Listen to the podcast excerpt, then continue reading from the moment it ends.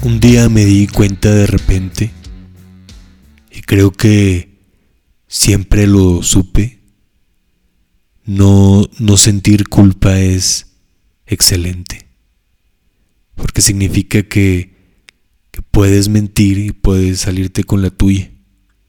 Por ejemplo, una vez estuve yo en una situación donde todo el grupo estaba muy preocupado y yo empecé a reaccionar de la misma manera y creo que hasta exageraba de repente y el grupo tenía demasiada empatía conmigo.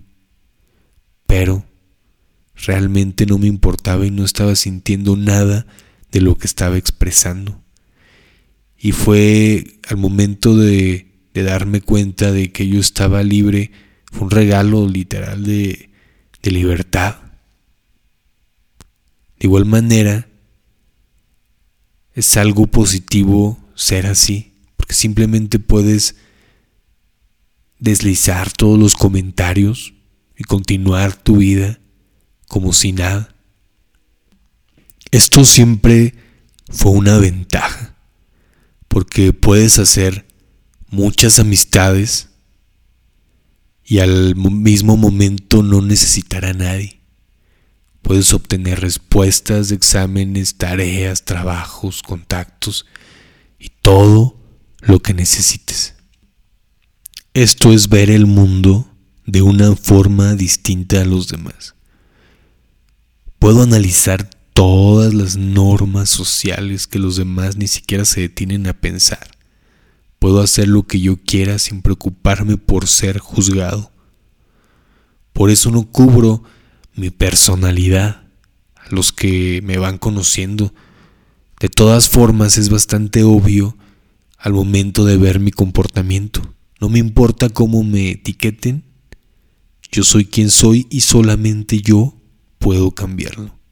No es mi culpa ni de nadie más. No me importa quien lo sepa, quien me juzgue o quien reaccione, ya que es mi problema pueden manejarlo como ellos quieran. De verdad disfruto no experimentar emociones de la misma manera que los demás. Todo por lo que los demás parecen parecer este felices o tristes, para mí es agotador.